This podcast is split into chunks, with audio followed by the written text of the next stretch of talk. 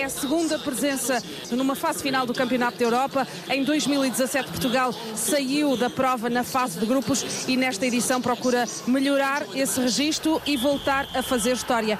O que nós andamos para aqui chegarmos. Vieram de longe, chegaram longe e vão continuar a fazer história. Depois dos europeus de 2017 e 2022, é a terceira fase final da seleção feminina que chega a este campeonato do mundo mais madura. É uma equipa que cresceu com a experiência dos grandes palcos.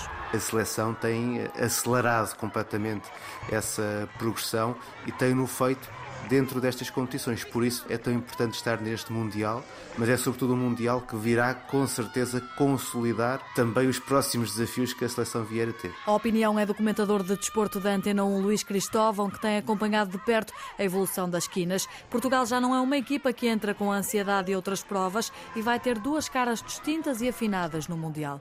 A capacidade defensiva e defender sem cometer grandes erros, mas também a capacidade de ter bola, de ser ofensivas, de ser uma equipa que propõe o jogo. Há uma filosofia de jogo imposta pelo selecionador nacional Francisco Neto, mas há também quem mostra as virtudes dentro das quatro linhas. E é golo! É gol de Portugal!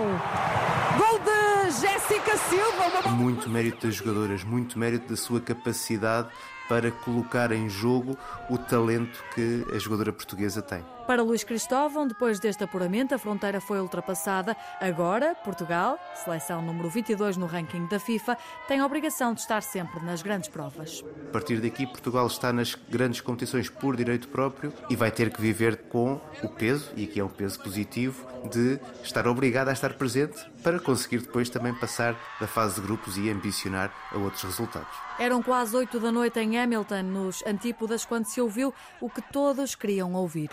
Portugal está no Campeonato do Mundo de Futebol Feminino pela primeira vez na sua história. Este é o som da voz que se vai ouvir no estádio Forsyth Bar, em Dundee, na Nova Zelândia, já a partir do próximo domingo. Está a chegar a estreia das navegadoras.